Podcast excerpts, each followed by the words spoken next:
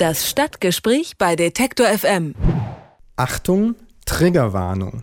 Ich sage jetzt ein Wort, das könnte bei manchen von Ihnen Schreikrämpfe auslösen.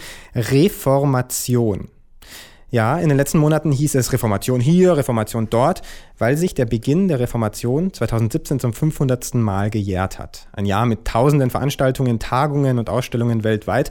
Und im Zentrum dieses ganzen Programms war natürlich die Lutherstadt Wittenberg, wo Martin Luther seine Thesen an die Kirchentür genagelt haben soll. Für die Feierlichkeiten wurde dort für satte 12 Millionen Euro zum Beispiel ein neuer Bahnhof gebaut, um die hunderttausenden Besucher bewältigen zu können.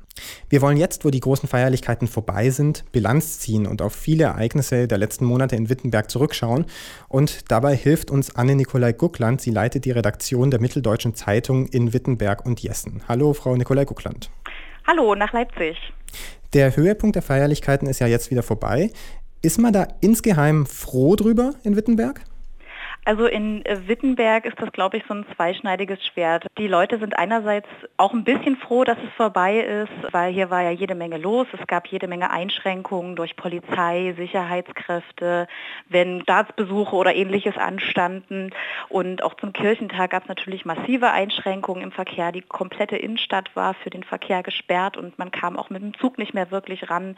Andererseits ist es natürlich auch so, dass äh, Wittenberg erheblich von diesem Reformationsjubiläum profitiert hat. Also die Touristen sind jetzt langsam nicht mehr da. Es kehrt einfach Ruhe ein und damit fallen natürlich auch einige Veranstaltungen weg, die die Wittenberger auch gerne besucht haben. Ja, was waren das für Veranstaltungen? Also äh, es gab ja diese Weltausstellung Reformation, die äh, begann im Mai und lief bis zum September. Man muss sich das so vorstellen, es gibt die Wittenberger Innenstadt und als äh, Tourist ist es normalerweise so, man beginnt entweder an der Schlosskirche an der einen Seite der Innenstadt oder am Lutherhaus an der anderen Seite der Innenstadt und geht dann einmal quer durch.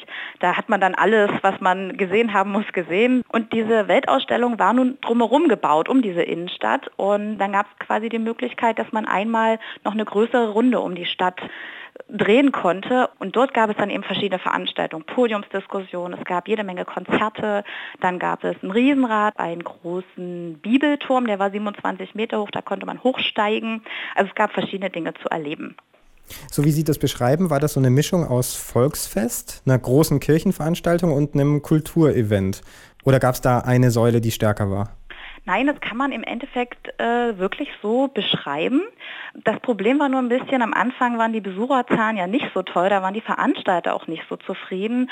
Unserer Meinung nach lag das schon auch ein bisschen an dem, an dem Marketing und wie man das Ganze verkauft hat. Und als man dann zum Beispiel auch versucht hat, die Konzerte besser zu bewerben, also es waren ja wirklich Künstler da, die sonst eben nicht unbedingt nach Wittenberg kommen. Und das war dann schon so Volksfestcharakter, ja. Und diese Zahlen, von denen Sie sprechen, die Besucherzahlen, wie hoch waren die letztlich? Das ist ganz, ganz doll schwierig, weil die Veranstalter sind angetreten mit einer Prognose mit der Zahl 500.000, die während der Weltausstellung kommen sollten. Die haben das mal ein bisschen offen gelassen, ob das jetzt zahlende Besucher sind oder nicht. Und am Ende wurden diese Zahlen natürlich auch erreicht. Man will sich ja da messen lassen. Bei der Vorab-Pressekonferenz, äh, man muss sagen, erst Mitte 2018 rechnet man wirklich damit, dass alles ganz genau abgerechnet ist sprach man von 294.000 Eintritten für die Weltausstellung. Wir reden da von zahlenden Besuchern. Und diese Veranstaltungen, die Sie beschreiben, die hatten auch alle tatsächlich was mit Luther zu tun, also selbst dieses Riesenrad. Also in den 16 Wochen gab es unterschiedliche Themenwochen. Da waren die Veranstaltungen so ein bisschen dran orientiert. Und das Riesenrad zum Beispiel, da hat man unten einen Segensspruch bekommen und da waren die Seelsorger der Kirche, waren dort immer mit vor Ort. Da gab es Militärseelsorger oder Seelsorger von einem Kreuzfahrtschiff. Mit denen konnte man sich dann eben äh, über das Thema Seelsorger entweder unterhalten oder eben selber ein bisschen äh, sich da seelsorgerisch betreuen lassen, wenn man das wollte. Und gab es denn auch eine Themenwoche Antisemitismus? Ich meine, das ist ein Thema, über das muss man doch eigentlich sprechen, wenn man den Reformator feiert ein Jahr lang. Also eine Themenwoche Antisemitismus gab es jetzt so nicht, aber das Thema wurde auch nicht ausgeblendet. Schon allein auch dadurch, weil es hier immer wieder Aktionen gab. Also es gab eine Mahnwache, die ab dem Sommer hier vor Ort waren. Jeden Mittwoch äh, sind die hier vor Ort. Und das Thema wurde nicht ausgeblendet. Man hätte natürlich dieses Thema auch stärker sicherlich noch in den Vordergrund rücken können. Was bleibt denn jetzt für die Stadt nach diesem Reformationsjahr?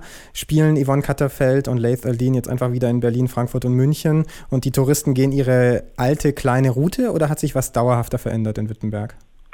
Ich glaube, dass sich auf jeden Fall der Marketing-Effekt einstellen wird. Man hat hier die große Hoffnung, ich glaube, die ist auch nicht ganz unberechtigt, dass nächstes Jahr auch noch mal mehr Touristen kommen werden, weil es tatsächlich so ist, Wittenberg, Reformation, Martin Luther ist jetzt nicht unbedingt auch in komplett Deutschland wirklich bekannt. Ja, und für Wittenberg ist es eben auch wichtig, dass einfach die Stadt bekannt ist und dass mehr Touristen kommen werden, weil sie sich das einfach hier mal angucken wollen.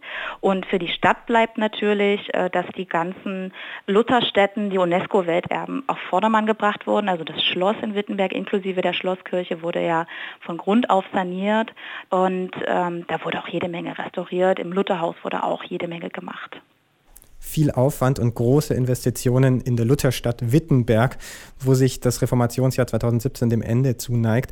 Wir konnten mit Anne-Nikolai Guckland von der Mitteldeutschen Zeitung darüber sprechen, was das für den Ort ausgemacht hat und wie es jetzt dort weitergeht. Vielen Dank für Ihre Einschätzungen. Gerne. Das Stadtgespräch bei Detektor FM.